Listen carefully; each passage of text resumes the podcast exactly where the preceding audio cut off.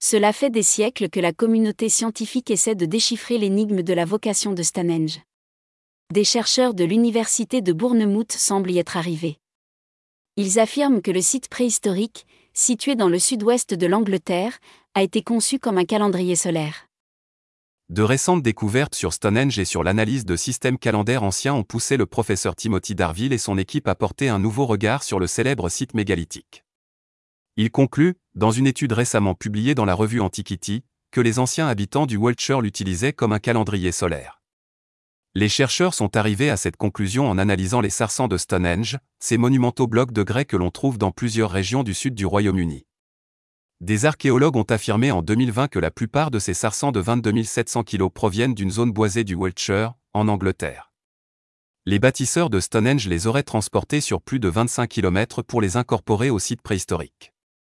Le professeur Timothy Darville et ses collègues ont examiné la numérologie de ces sarsans et les ont comparés à ceux d'autres calendriers solaires datant de la même époque que Stonehenge. Ils ont déterminé que ces pierres étaient une représentation physique de l'année. Les populations locales pouvaient ainsi suivre les jours, les semaines et les mois de l'année. Stonehenge a également été pensé pour inclure les mois intercalaires et les années bissextiles. Si un tel calendrier solaire peut paraître inhabituel de nos jours, de nombreuses cultures en Méditerranée orientale et en Égypte en utilisaient des similaires. Les bâtisseurs de Stonehenge s'en sont même probablement inspirés, selon les chercheurs. Le site de Stonehenge est un sujet de fascination pour les archéologues depuis des siècles.